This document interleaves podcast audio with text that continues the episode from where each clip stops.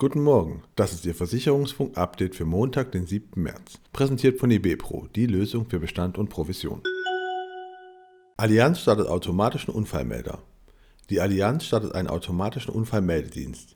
Mit dem DriveDot, der in allen Telematikverträgen aktivierbar sein soll, schafft der Versicherer gleichzeitig eine Alternative zum europäischen Autonotrufsystem eCall und zum GDV Unfallmeldedienst. Hannover Rück Goes DAX. Der Rückversicherer Hannover Rück und Daimler Truck werden vom 21. März an in den DAX aufgenommen. Dafür müssen die Papiere von Bayersdorf und Siemens Energy weichen.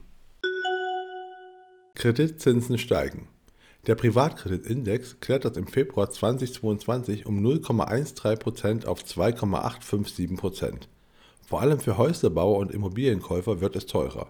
Zum Jahresbeginn hatte der durchschnittliche Mindestzollzins einer Baufinanzierung noch bei 1,38% gelegen. Aktuell liegt dieser Wert bei 1,71%, was einem Anstieg von ca. 24% entspricht. Das geht aus Berechnung der Privatkreditzinsen des Fachportals Kreditvergleich.net hervor. Hilfsaktion für ukrainische Geflüchtete. Mit einer gemeinsamen Soforthilfsaktion haben die Vorfinanz, die Let's GmbH und der Verein Let's Act e.V. am Mittwoch einen mit Sachspenden und Lebensmitteln vollbeladenen Charterbus von München auf den Weg in die rumänisch-ukrainische Grenzregion gebracht.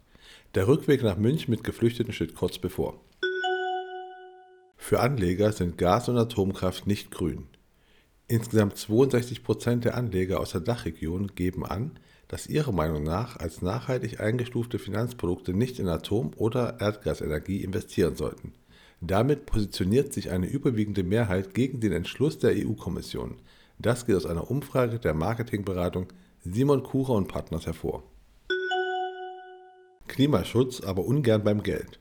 85% der Deutschen wollen sich möglichst umwelt- und klimafreundlich verhalten. Aber nur 39% geben an, auch ihre Geldanlagen danach zu bewerten, ob sie neben den klassischen Kriterien wie Rentabilität, Liquidität und Sicherheit auch ökologische, soziale und ethische Aspekte berücksichtigen.